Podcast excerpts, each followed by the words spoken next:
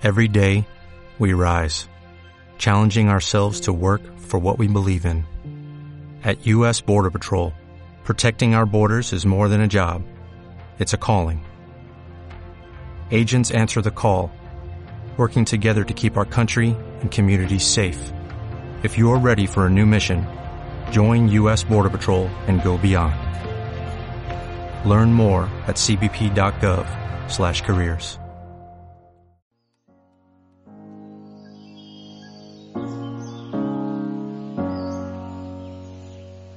En Radio Sport Aragón, Territorio de Gigantes, con Nacho Vizcasillas.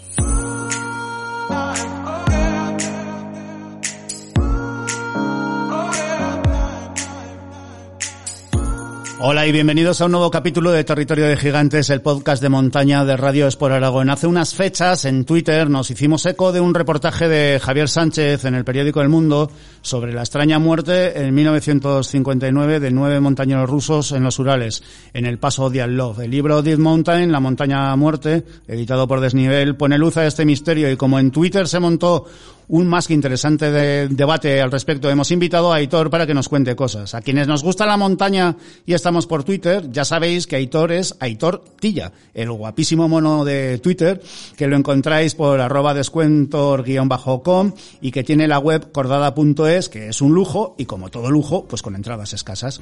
Y sí, también le preguntaremos por el K2 y esa expedición de Seven Summit Trek. Y después del paso de Alon nos iremos a la Sierra de Guara, a la cueva Alibaba, donde Carlos Logroño, a sus 50 primaveras en el DNI, suma un nuevo 8C más en su carrera. Recordaros que Santi Alfranca está con los botoncicos para hacer posible este podcast, Territorio de Gigantes. Os acercamos una buena idea sobre esa maravillosa estación de esquí como es la de Piongalí, Podoactiva y prevención vía Gobierno de Aragón. Pío te espera a la estación de esquí del Sobrarbe con nieve natural y garantizada por contrato, alojamientos de calidad y diferentes actividades para todos. Compra tu forfait o reserva tu estancia en la estación más alta de los Pirineos directamente en www.pioengali.com. Qué gusto verles crecer sanos y fuertes y correr y jugar como lo que son, niños. Afortunadamente pudimos corregir el problema de los pies planos de Mario gracias a las plantillas personalizadas de Podoactiva. Y ahora no hay quien le pare. Clínica Podoactiva Huesca, calle Padre Huesca, Hualca y Policlínica Alto Aragón. En otoño vuelve la gripe que también puede ser letal. Pero contra esta epidemia la solución está en tu mano. La vacuna contra la gripe es gratuita, segura y eficaz. Puede ser vital en personas mayores y embarazadas, y este año más que nunca en los trabajadores esenciales. Pide cita en tu centro de salud con la aplicación móvil o por teléfono. Gobierno de Aragón. Ya estamos aquí y hoy nos vamos a ir a conocer uno de esos misterios asociados a la montaña que como sabéis hay mucho en la montaña. Cualquier montaña está asociada a leyendas e historias, a realidad y a fantasía. Hay muchas y hoy nos vamos a detener en una de ellas, pero por acotar, contaros algunas. Misterios por resolver. En Queensland, en Australia, se encuentra la Black Mountain, conocida como montaña de los muertos por los aborígenes australianos, de la que se dice que cualquiera que la explore durante la niebla desaparecerá. Eh, otro misterio. El Ben Macdui es la segunda montaña más alta de Gran Bretaña y se dice que una misteriosa criatura humana llama a la gente a la montaña. A diferencia de los humanos, está cubierto de grueso pelo gris y es mucho más alto que un adulto normal. Vamos, un, yeti. Y os contamos también que el maestro Sebas Álvaro ultima un libro sobre Mayori y el Everest. Por cierto, estaremos con Sebas próximamente para que nos hable de ese libro. Y el pasado martes nos deslizó además que ultimó un viaje a Pakistán que se va a ir con Juanito Yarzábal para grabar un documental y según nos comentó va a pasar por allí Nochebuena y Navidad. Pero hoy nos queremos detener en el paso Diatlov, en los Urales, y para ello hemos invitado a Aitor, que lo podéis encontrar en Twitter como arroba descuentor, descuentor, perdón, y que, y que además tiene un fabuloso, una fabulosa página web que, que yo siempre que hablo con él le digo que la tiene que actualizar, pero como no me hacen nada de caso, pues lo actualiza cuando le da la gana. Querido Aitor, que tenía muchas ganas de traerte aquí para que nos cuentes cosas, que lo, ya lo sabes. Un placer, la verdad que el placer es mío eh, hablar contigo otra vez.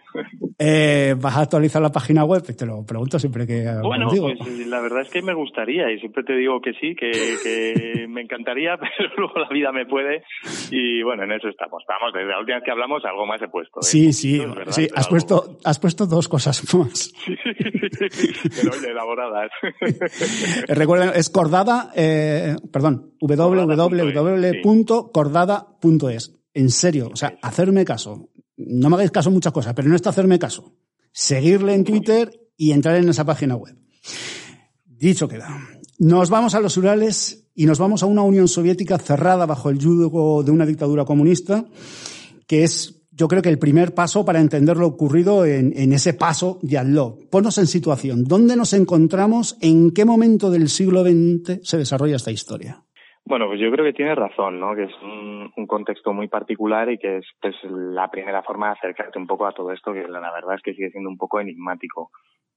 A ver, estamos en, pues en el inicio mm, de la Guerra Fría, que bueno, pues Estados Unidos en el 45 ya había tirado las bombas nucleares horrorizando al mundo entero y la Unión Soviética pues inicia también su carrera armamentística, nuclear y espacial también. Entonces, la zona de los Urales pues es una zona que eligen un poco estratégica porque está un poco en el centro del país, es un poco difícil de espiar y demás, y ahí ponen varios centros destinados a esto bueno, pues centros como Lesnoy, que está orientado al montaje de armas, de Novurals, que está muy cerca a todo esto de donde ocurren los hechos. Entonces, todo esto pues acaba desembocando un poco, los, los americanos también descubren que esa zona pues es muy sensible y la prueba de ello pues es que pues un incidente que ocurre en 1960 cuando derriban un avión de espionaje que llegó Spielberg al cine y que pues pues un añito después muy muy cerquita de donde arranca la el grupo de Dialog el, el, paso, la, la, historia recibe eh, el paso de Yadlov, o la historia recibe el nombre de Igor Yadlov, que era el jefe de un, del grupo expedicionario. Pero, ¿cómo es la situación, el punto donde, donde se empieza a, suceder toda esta tragedia? Eh, ¿Cómo es físicamente? Ellos salen de, de Caterinburgo y demás, que por la zona se llama Pols, pero el paso de Yadlov es un paso muy concreto que es donde acamparon la última noche, donde se encontró el, la tienda de campaña, que es una montaña que se llama Jolasias, que está, bueno, al norte, lo más al norte que había de su provincia. Y la verdad es que, bueno, pues es una montaña bajita, de no llega a 1100 metros, y bueno, por lo que he visto de mapas de relieve, de fotos y tal, pues es una colinita, o sea, tampoco tiene ni grandes desniveles, ni ningún problema así añadido que parezca serio. Es verdad que está muy al norte y es verdad que, bueno, estamos casi en Siberia y el tiempo pues es muy serio en invierno, pero técnicamente tampoco parece que tenga gran cosa. Porque ellos montan el, el, campamento, dices, en, en Holasial y, y, ellos se dirigen a una montaña que se llama Gore Ortaten, que según he leído quiere decir no vayas allí, que, que, que, chiste, pero, pero es que esa es la traducción, no vayas allí, que es una montaña de mil metros de altitud que lo que querían hacer era subir y bajar esquiando. Sí, bueno, en realidad no era tanto una actividad de alpinismo, sino que era más un trekking, o sea, estaba considerado más un tema de... De hecho, pues bueno, la escuela rusa de montañismo estaba muy categorizada, o sea, tenían la categoría 1, 2, 3 y el maestro de deportes. Y entonces esto era de categoría 3, porque era, se consideraba difícil tanto por el tiempo como por la longitud que tenían que, que cubrir, pues tenía una serie de requisitos, pues desnivel, mm, aislamiento y demás.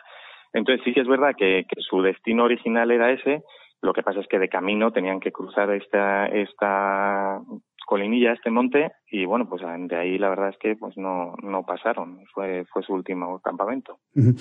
Gente buena.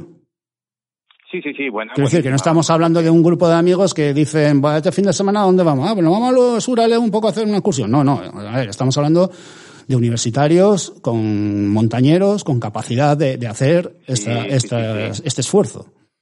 Sí, sí, sí. De hecho, bueno, pues eran de un club de alpinismo de la universidad y lo que te comentaba de las categorías no solo te garantizaba que la actividad era complicada, sino que estaba muy acotado. Era un tiempo, pues, muy de mucho, digamos, de no mucha libertad y entonces tú no podías hacer la actividad que quisieras. Es decir, si tú tenías una categoría 1, no podías hacer una actividad 3. Eso significa que todo el que estaba ahí, pues ya tenía una experiencia, además tenía un sistema de insignias, que en las fotos que hay de las cámaras se incluso las llevan y, y, lo que te garantiza es que todos tenían mínimo mínimo nivel para estar ahí, o sea que no eran no eran gente principiante, no. Hablamos de febrero de 1959 eh, en un territorio con temperaturas de menos 30 grados y vientos de 20-30 metros por segundo. para salir de la tienda de campaña, más que miedo, debieron de sentir pánico.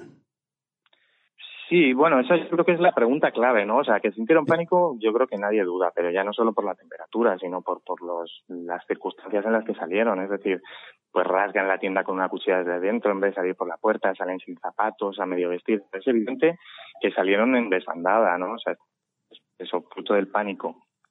Pero claro, la pregunta es esa, ¿por qué salen? ¿Qué, ¿Qué es lo que les asusta, no? Es un caso que para mí además me parece muy paradójico porque está muy, muy bien documentado. Tenemos todos los diarios de expediciones, fotos, eh, pues es que tenemos hasta las, las autopsias, fotos de cómo encuentran los cuerpos de la búsqueda, o sea, hay de todo. Y en cambio, pues está envuelto en una obra de misterio que nadie ha conseguido todavía descifrar, resolviendo bien, pues, por qué se dan todas estas características. ¿Qué les asusta? Pues hay un montón de teorías, desde testigos que dicen que vieron bolas de fuego en el cielo, que es lo que luego alimenta el tema de los misiles y tal, gente que te habla del Yeti, pues el ataque de los Mansis, hay un montón de teorías pero la realidad es que yo creo que todas eh, aciertan y flojean en algo, o sea, no llegan a explicar todo.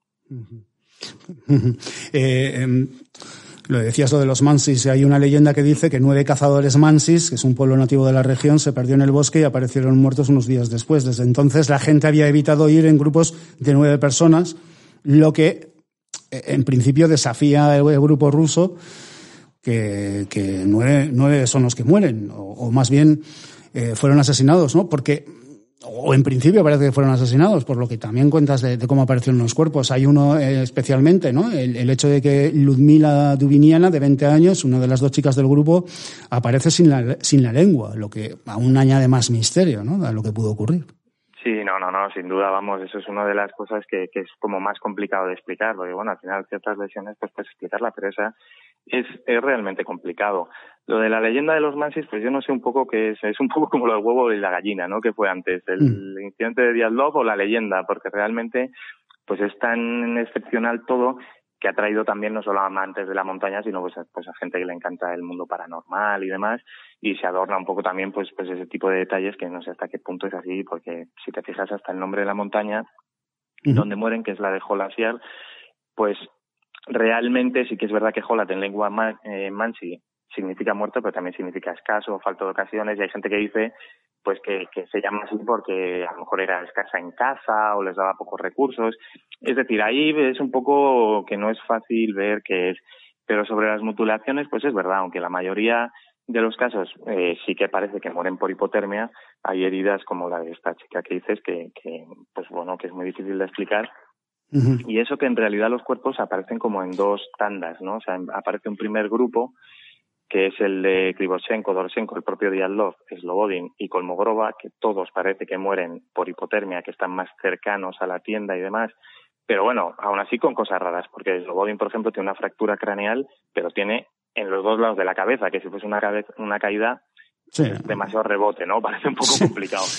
Pero el segundo grupo, que es donde estaba la chica esta que tú decías lo de la lengua, este grupo aparece a principios de mayo, es decir, llevan ya más de tres meses muertos y es verdad que el, están mucho tiempo expuestos los cuerpos y el estado es peor. O sea, no solo aparecen sin lengua, también aparecen sin ojos. O sea, es una cosa un poco así fea, ¿no?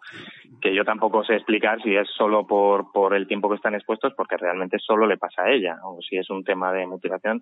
Es todo muy raro, porque además este segundo grupo aparece también con una carga de radiación importante, que además eh, una de las teorías que apunta que el gobierno sabía algo más es porque cuando encuentran los cuerpos, el piloto del helicóptero se niega a subirlo porque dice que tiene órdenes de no subirlo si no es con ataúdes de zinc. Y realmente los cuerpos anteriores no habían aparecido teóricamente con radiación, es decir, nadie sabía que esto se iba a presentar esto, ¿no? Entonces, bueno, pues hay ahí una serie de cosas que, que ninguna teoría yo creo que termina de explicar bien. Bueno, a los Mansi de paso les eh, estuvieron en el punto de mira de las autoridades y, y parece que hasta los torturaron bueno, me imagino que también para desviar el foco de la atención, también un poco al hilo de lo que comentabas al principio, estamos hablando de la Unión Soviética, de una dictadura comunista férrea, de ciudades prohibidas, por allí está la ciudad 40, es decir, que les ponían hasta nombres, porque, porque eran ciudades militarizadas a tope y, bueno, era, la Guerra Fría, ¿no? Sí, no, de hecho lo de los Mansis es verdad que inicialmente pues fueron los principales señalados. Yo creo que también es un poco lógico porque aparecen unos cuerpos en unas circunstancias que nadie puede explicar porque no parece que sea un accidente de montaña normal y ellos pues son los únicos pobladores que hay por la zona. Además, en los diarios sí que aparece que tienen cierta obsesión con el tema Mansi, bueno, no es obsesión, es más bien curiosidad, pero sí que dicen Mansi, Mansi, no hablamos de otra cosa, tal, se hacen fotos con unas marcas que encuentran en el bosque, o sea, sí que están siguiendo las huellas de un, de un cazador Mansi, cerca del campamento se descubre un asentamiento, o sea, sí que hay pistas que parece ser que podría ir a apuntar hacia ellos. Pero luego es verdad pues que colaboraron activamente en la búsqueda y que tampoco parece que tengan un motivo. O sea, nunca habían tenido ningún incidente con nadie. No era un pueblo que parezca especialmente agresivo. Lo de las torturas, pues bueno, es un poco lo que tú hablabas. Estamos hablando de la Guerra Fría, todo esto está cerrado, nadie te admite que hubo torturas y esto se empieza a saber pues cuando va un periodista a hablar con ellos pues 50 años más tarde. Entonces te cuentan, pues sí, mi tía del poblado me contó que, pero realmente pues bueno, se sabe poco de esas torturas.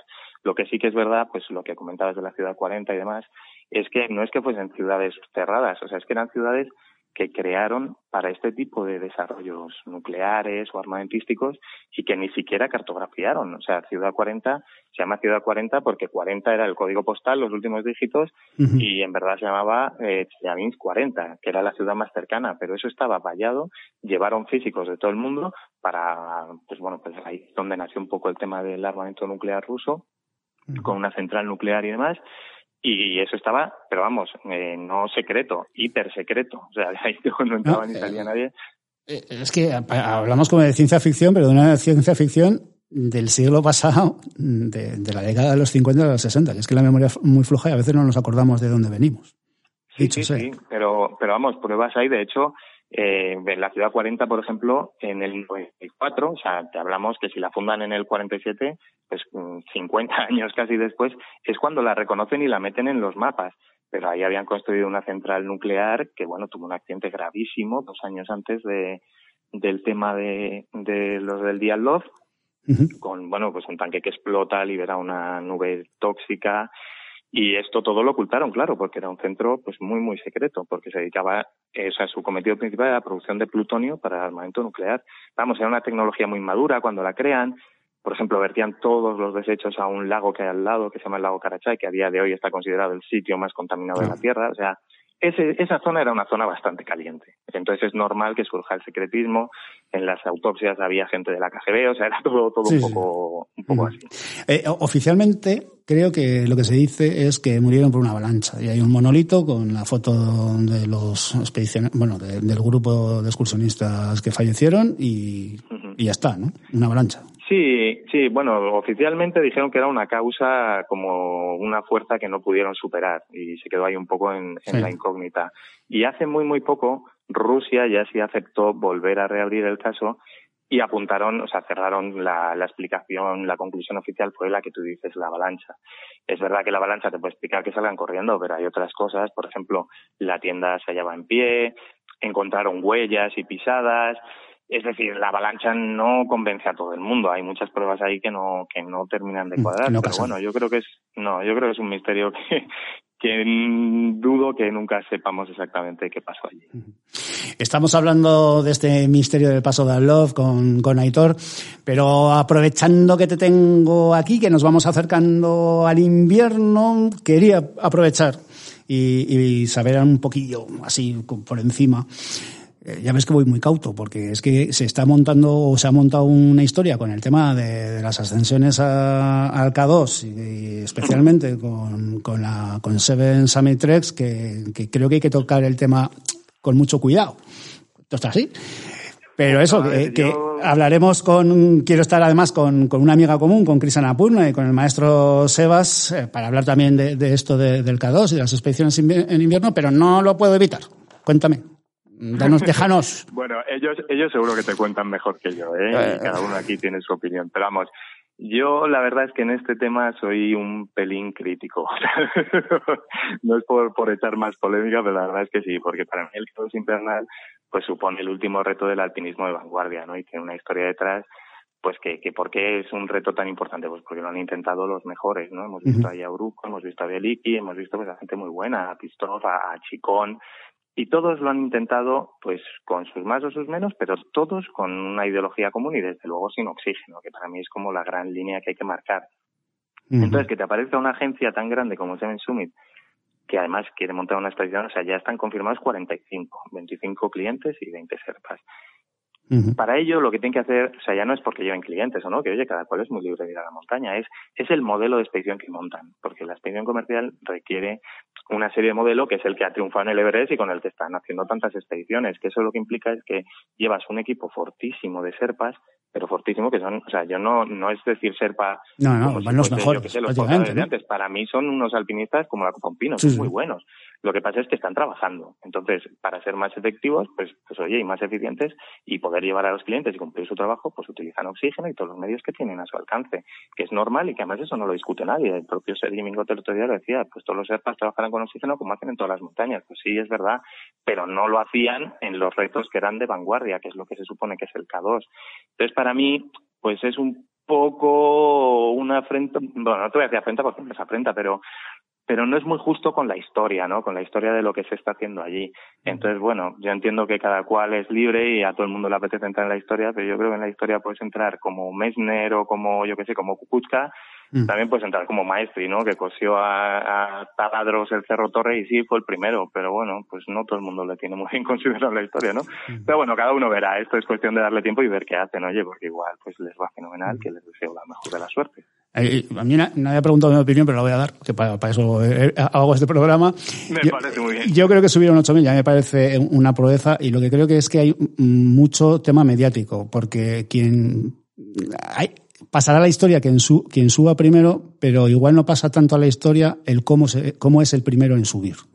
Y creo que puede haber mucha diferencia entre subir eh, con una expedición así, que me parece que es su elección y me parece que es tan loable como cualquier otra cosa, pero sí que me parece que pasará, que, pasará la historia injustamente al primero o a la primera que lo haga pues de, la forma alpina o de la forma más ligera posible. Mm, si se puede algún día, ¿eh? Yo, sí, sí, está claro. O sea, de momento es como el gran reto imposible, ¿no? Eh, yo ahí tengo mis dudas. Yo creo que el primero siempre es el primero, ¿no? Y la, la importancia que le dan los medios y demás, pues, pues oye, y más en un reto de este estilo. Y además creo que, de hecho, para, para el resto de expedicionarios, porque esto no es un reto cerrado. O sea, los rusos tienen el año que viene, los polacos también se están preparando y llevan preparándose años, o han ido al Batura, o sea, están haciendo expediciones y seleccionando un grupo para, para esto. O sea, no para otra cosa, es su objetivo. Entonces yo creo que para ellos encontrar financiación también va a costar mucho más si no eres el primero, porque es que, vamos a ver, si no fuese tan importante ser el primero, tampoco iría a la comercial, porque ellos lo que anuncian es eso, histórico, queremos ser los primeros, o sea, no hay que negar que su interés está ahí detrás. Entonces, bueno, yo creo que eso le corresponde a los que han creado este reto y a los que están peleando con cierta filosofía por él, creo que es más justo. Pero bueno, es mi opinión, ¿no? Ellos tienen su derecho a ir como todo el mundo y bueno, pues mi línea roja es un poco esa, es el tema del oxígeno y por el modelo que llevan no pueden prescindir de él. Entonces, pues me da un poco de pena, ¿no? Porque al final, además se está montando cierto circo, ¿no? De, pues Kowaleski sí que va, pero paga menos y a cambio trabaja. Y a cambio trabaja. Y si no trabaja, y si no trabaja lo echamos y después, pues es que no es que trabaje, es que hace lo que debería hacer un alpinista, fijar cuerdas, montar campos. Pero fíjate, eso último creo que está, que está ensuciando, es lo que más está ensuciando a todo este tema. Y, lo que falta y lo que falta por saber, porque porque habrá cosas más, vamos, la intuición es que dentro de poco tendremos más noticias relacionadas a, esto. Sí, hombre, para empezar falta la lista del resto de clientes, ¿no? Que, ahí pues también veremos si la, va gente con nivel, si va gente sin nivel, pues es que no, no sabemos mucho, entonces tampoco podemos opinar. Pero el, pues es un poco feo para el, para el reto que hay, ¿no? Feo también quizá probablemente por, por los medios o por la gente que opinamos, que, que lo ensuciamos un poco más quizá pero bueno, pues, pues yo creo que, está muy lejos de los intentos en cuanto a estilo, me refiero a los intentos previos que ha tenido el K2, sin duda. Aitor, te tengo que preguntar, te lo pregunté cuando hacíamos el programa en otro sitio, pero te lo tengo que preguntar ahora. El mono que te acompaña en tu Twitter, ¿por qué? que es un mono precioso con unas gafas tremendas. Sí, bueno, no tiene, no tiene la verdad que ningún tipo de, de explicación. Pues es una imagen que me pareció simpática en su día y empecé a hacer cosas con eso y bueno, pues ahí se quedó, le cogí cariño. no, hay ninguna teoría ni ninguna cosa que... No hay ningún misterio. No, no, no. Aitor, ha sido un placer tenerte aquí en Territorio de Gigantes, eh, en Rayos por Aragón. Eh, te lo aseguro que ha sido un, auténtico placer, tanto que me gustaría contar más veces contigo, que lo sepas.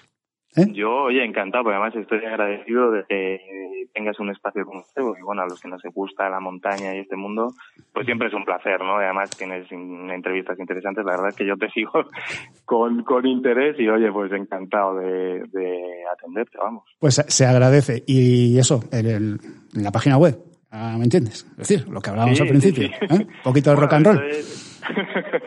bueno, lo tendré en cuenta, lo tendré en cuenta. Lo dicho, un placer. Venga, un abrazo.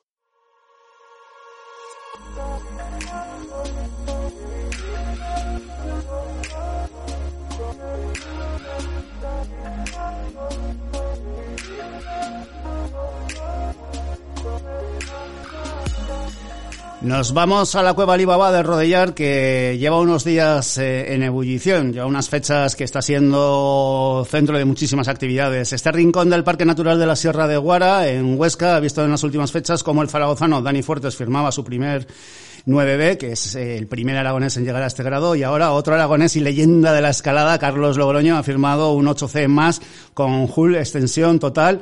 Hay que recordar que Carlos Logroño tiene ya 50 primaveras en su DNI. Querido Carlos Logroño, ¿qué tal estás? Bien, ¿y vosotros qué tal? Bueno, pues la verdad es que teníamos ganas de hablar contigo y siempre, a ver, es muy fácil buscar una excusa, pero esta es impresionante. Eh, imagino que ahora mismo eres uno de los escaladores más felices que puede haber, ¿no? Mm, era. Porque la alegría es que dura poco. Pero no lo estás saboreando. Sí, sí, sí, no, no, lo saboreo siempre, ¿no? Y a cada momento. Que la gente te lo recuerda, te escribe todo el mundo. Pero sí, sí. Vas a que ahora te sientes mayor, muy mayor. empiezas a sentirte un poco mayor, ¿no? Pero solo un poco. Solo un poco cuando te escriben, ¿no? Y te dicen, solo en el mundo estáis, no sé cuántos. Y digo, joder, yo soy mayor. Me hice mayor de ayer a hoy. el, símil lo tengo muy fácil porque, claro, Parque Natural de la Sierra de Guara, pegado a los caldos del Somontano, y tú como el buen vino, cada año estás mejor, cada año te sientes más fuerte, ¿no? Sí, voy como Jason Button al revés, ¿no? En vez de envejecer, rejuvenezco. Entonces ha llegado creo que ahora voy hacia atrás. A ese rejuvenezco hasta los 25 y luego vuelvo otra vez para ¿Hasta qué punto estás un poquito harto de que los periodistas te llamemos porque has hecho esto ya a los 50 años? Eh, qué fuerte estás. estas cosas que hacemos nosotros. no, no, me hace gracia. Lo que pasa es que ni me siento mayor ni nada por eso, ¿no? Que en realidad, honestamente, creo que tengo un cuerpo privilegiado. Entonces, claro, la, lo que importa al final es la mente, ¿no? Es tu mentalidad. Entonces te puedes sentir mayor físico o mentalmente, ¿no?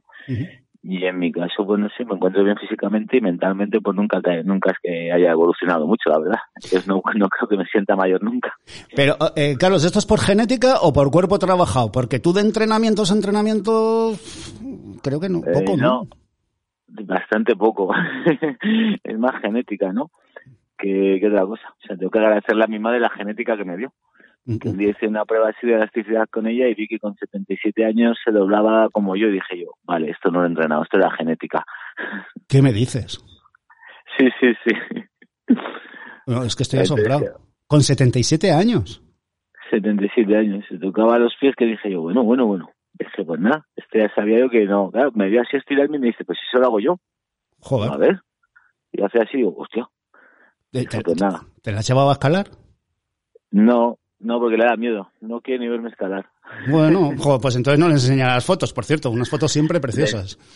Le, enseño alguna foto, pero no ve vídeos. Ah, bueno, que te iba a comentar, eh, lógicamente, en esta proyección con ese, esa genética tan estupenda, eh, al, al 9 llegas en los 60 años.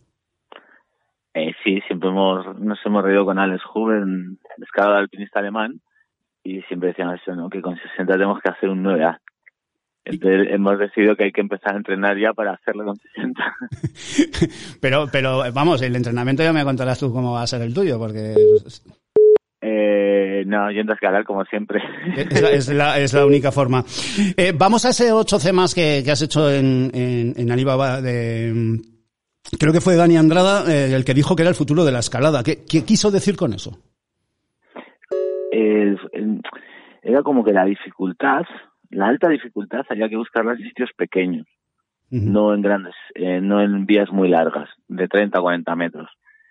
Y claro, realmente ahí consigues una altísima dificultad en muy poco espacio de, o sea, en muy pocos metros, por decirlo de alguna forma, muy concentrados. Entonces era como que las vías más difíciles del mundo podrían llegar a salir de allí, de ese pequeño rincón. Eh, tú, esa, esa, cueva la tenías, eh, vamos, tú tienes pateado todo, todos los sitios de, posibles de escalada del Parque Natural de la Sierra de Guara, esa cueva la tenías, la tenías fijada ya desde hace un tiempo, entiendo. Sí, sí, sí, había estado en ella, había estado allí con Daniel Andrada, habíamos escalado allí. Lo único que, claro, cuando Dani me decía de eso era el futuro, yo le sacaba fuera y le decía, ¿y esta gente que escalan vías de 40 metros aquí fuera, qué hacen? Dice, no, no, no, el futuro es esto, y yo, bueno, pero luego con el tiempo te lo tomas de otra manera, yo qué sé, están los amigos, pues vas allí y dices, pues venga, vamos a motivar por escalar en esta parte de aquí.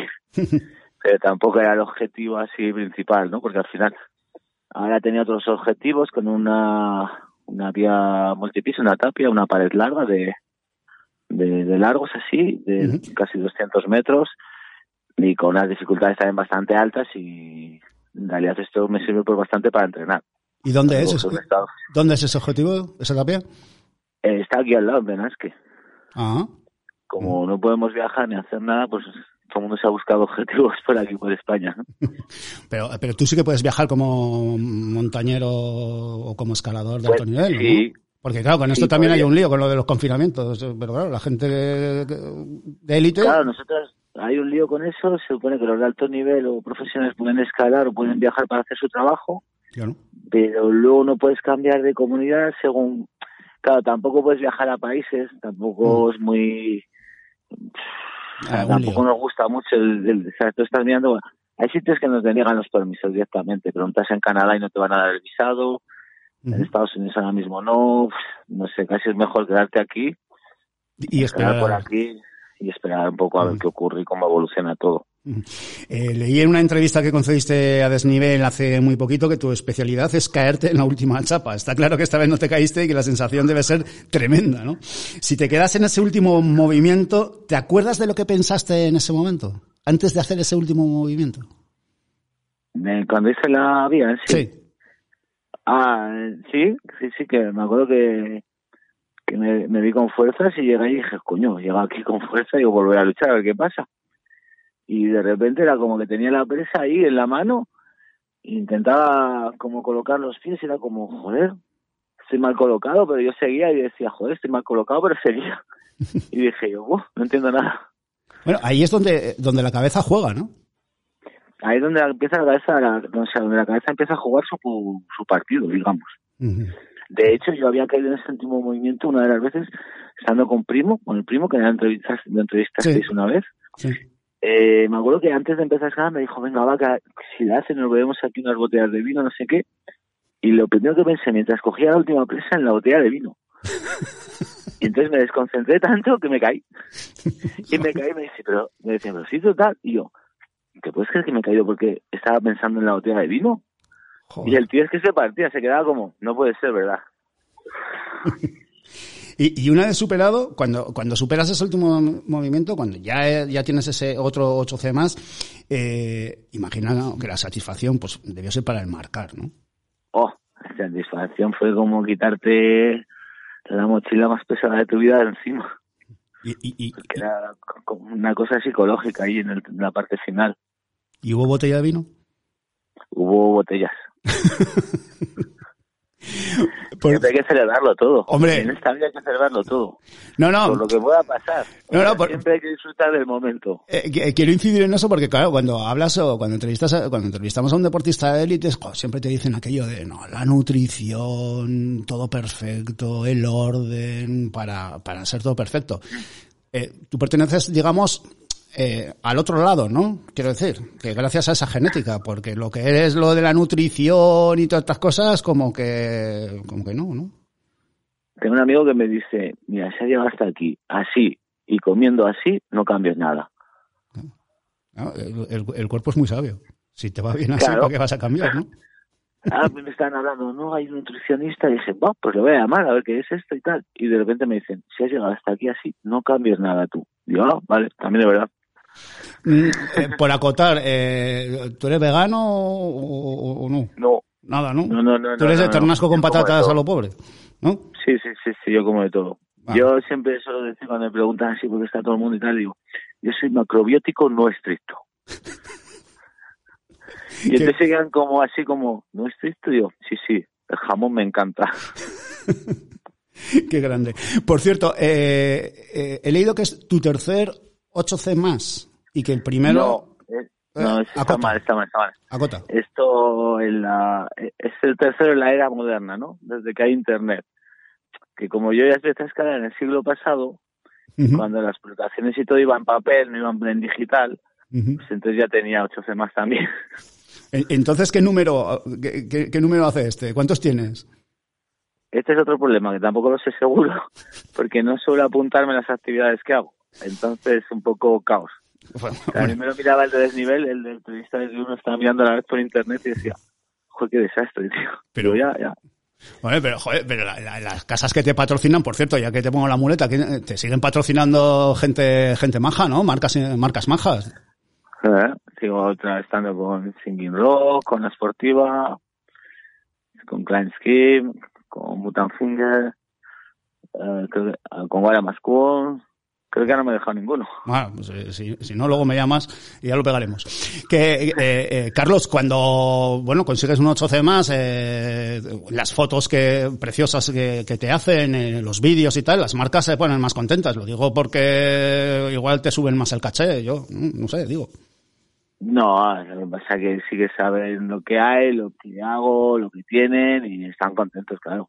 No, porque él sigue haciendo, respondiendo, escalando y, y al final para las marcas lo que les importa son los, los impactos. Bueno, tú como periodista lo sabes, por las visualizaciones de su producto. Entonces, cada vez que haces algo así, como que sale un poco de, de tono y tal, y según los impactos que tiene, pues claro, a ellos les repercute mucho más. Estamos con Carlos Logroño, que acaba de sumar a su largo historial un 8C más en la cueva Alibaba de Rodellar y se puede decir que es maestro de jóvenes, que son, de jóvenes que son más que promesas, como Alberto Girnés, por cierto.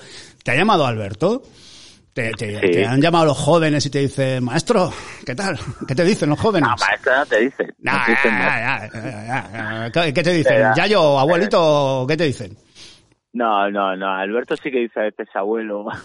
Mi abuelo, y yo, cállate que te doy enano. Aún tiene que aprender mucho este chico, ¿eh? ¿O qué? ¿Eh? Que aún tiene que aprender mucho este Alberto. No, bueno, sí, escalando y eso, pero que son, son chaval de las nuevas generaciones, son majetes, son así, son abiertos, escalan fuerte, tienen claros los objetivos. Es otra generación, es un relevo generacional que la verdad es que es interesante de ver y, y escuchar y, y convivir con ello, vamos, con ellos. Te, te iba a preguntar, eh, no por focalizarlo con Alberto, pero bueno, eh, como estandarte de, de esa nueva generación, eh, ¿os respetan mucho? Pues Ya sabes que, bueno, se- solemos decir que los jóvenes van cada uno a su, a su bola, ¿no? Pero ¿hay cierto respeto, cariño hacia los viejos rockeros? Sí, sí, sí, sí, sí. Hay gente que sí, o sea, yo estado con ellos y tal, y te dicen, venga, otro intento que la no sé qué, digo, eh, digo, que tengo una edad, aunque no lo aparente. Digo, a uno le dije, ¿no? Dije, ¿cuántos años tiene tu padre? Creo que me dijo 53, 54. Dije, bueno, soy un poquito más joven que tu padre. Digo, ¿tú ves a tu padre subiendo por aquí? Y me dice, no. Digo, pues eso, que yo soy como tu padre, tengo que descansar dos días ahora. Eh, eh, eh, por cierto, ¿cuándo hiciste mm, este último 8C más? ¿Cuándo fue? El viernes pasado. El viernes pasado. O sea que ya has descansado esos dos días. Que, Sí. que- que- que tenemos suerte de cogerte porque si no ahora mismo estarías eh, subido un, escalando, estarías en una tapia, ¿no? Sí, pues me voy ahora, de hecho. Te vas ahora, de hecho. Claro, como estoy aquí en Rodillar, pues claro, por la mañana tengo que desayunar y irme tranquilamente andando a escalar. Eh, ¿Estás acampado en Rodillar ahora mismo? Sí, Ah, vale, perfecto. Eh, te, te- tengo que preguntar, eh, has hablado de, de la pandemia, de, de los problemas que hay para, para salir, pero en el caso de que no estuviera ahora esta maldita pandemia, recuerdo que la- el- estuviste en Chile, en el Valle de los Cóndores, eh, perdón, en el Valle de los Cóndores y en el Cajón del Maipo, si no me confundo, fue a, Sí. eh, fue a principio, no, a finales del, del año pasado, ¿no? Porque luego me parece sí, que te ibas en a Islandia. fechas creo que me iba para el Valle de los Condes. Sí. algo así. Por eso, eh, eh, eh, y además recuerdo que, bueno, estábamos en otra cadena, recuerdo que, que, me hablaste muy bien, ¿no? Que, había sido un, descubrimiento del tema del Valle de los Cóndores para escalada. ¿Lo tienes en cartera para volver cuando se pueda o, qué planes tienes fuera, de, fuera de España? De hecho, tenía el objetivo este año, tenía, tenía tres, bueno, una cuarta que me había propuesto Alex Chicón, que me gustaba que era regresar a Islandia este invierno y este año tenía también previsto haber ido a volver a Chile, al Valle de los Cóndores, Argentina, otra zona, un festival que me habían invitado y e ir al Pitumarca, en Perú, a abrir una, una pared, una vía larga de dificultad en altura. eh, ¿Con Alex Chicón? Sí, hasta Angelo, en Islandia. Y bueno, te lo he preguntado cuando estábamos en, otra en otra emisora, te lo, he preguntado y te lo repregunto otra vez. ¿Y ¿Te atrae las grandes paredes, eh, las, las, grandísimas montañas? Eh, como... No, le dije a mi madre que nunca quería hacer cosas de esas. Y lo estás cumpliendo, ¿no? Estoy cumpliendo. Porque como había fallecido ya algún amigo en alguna montaña así, ya... Mm. como no entiende mucho, claro, de los 8000 es que a veces es más seguro que de lo que parece, pero bueno le dije que esto y, y por ahora de los 6.000 no he pasado. Eh, bueno, entonces lo, lo, de Alex lo tienes, con, lo de ir con Alex lo tienes en cartela para cuando se pueda. Mm, me gustaría ir. La verdad es que me llevo muy bien con él, nos lo pasamos muy bien y, nos echaremos en la risa. Por cierto, este verano estuvo escalando en Rodillar. Estuviste juntos, entiendo. Sí, aquí fue cuando me lo dijo. Dijo, vamos a Islandia. Bueno. Y yo, venga, lo primero le entendí, vamos a un 8000. Y le dije, digo, eh, quieto. Quieto. Quieto, que no tengo dedos. Carlos, eh, que, Carlos Logroño, que muchísimas gracias por haber estado en este podcast de Territorio de Gigantes y que, sigas así. Eh, ¿Qué te voy a decir? Eh, lo que estoy seguro es que, que, llegará más tarde o más temprano otro 8 de más, como mínimo. Que ha sido un placer, amigo. Ojalá sea todo así como dices, que toda esta locura pase y, y que sigamos todos pudiendo disfrutar de todo esto.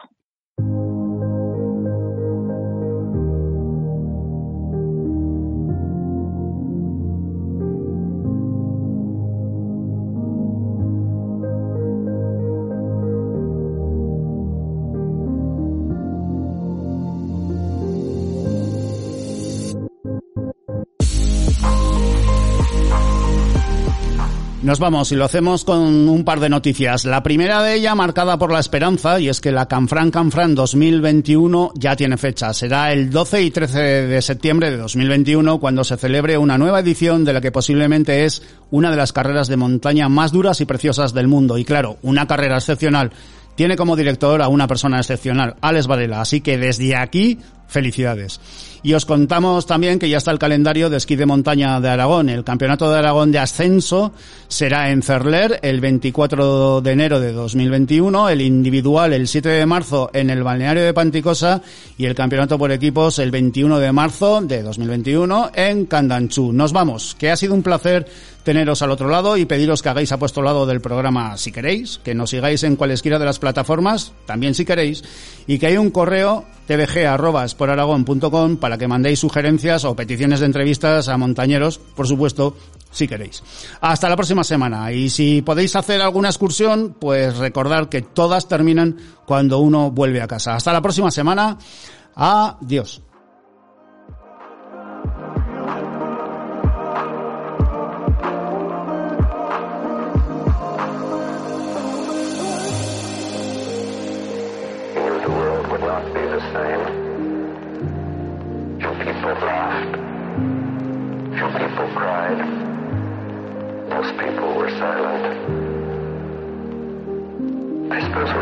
understand.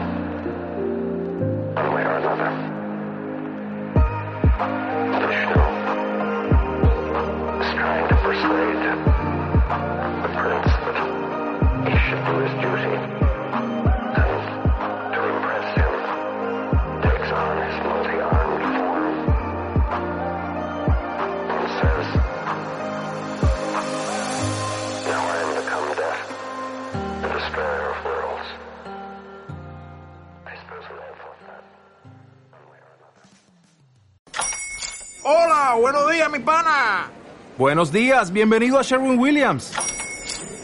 ¡Ey! ¿Qué onda, compadre? ¿Qué onda? Ya tengo lista la pintura que ordenaste en el ProPlus app. Con más de 6.000 representantes en nuestras tiendas listos para atenderte en tu idioma y beneficios para contratistas que encontrarás en aliadopro.com. En Sherwin Williams somos el aliado del PRO.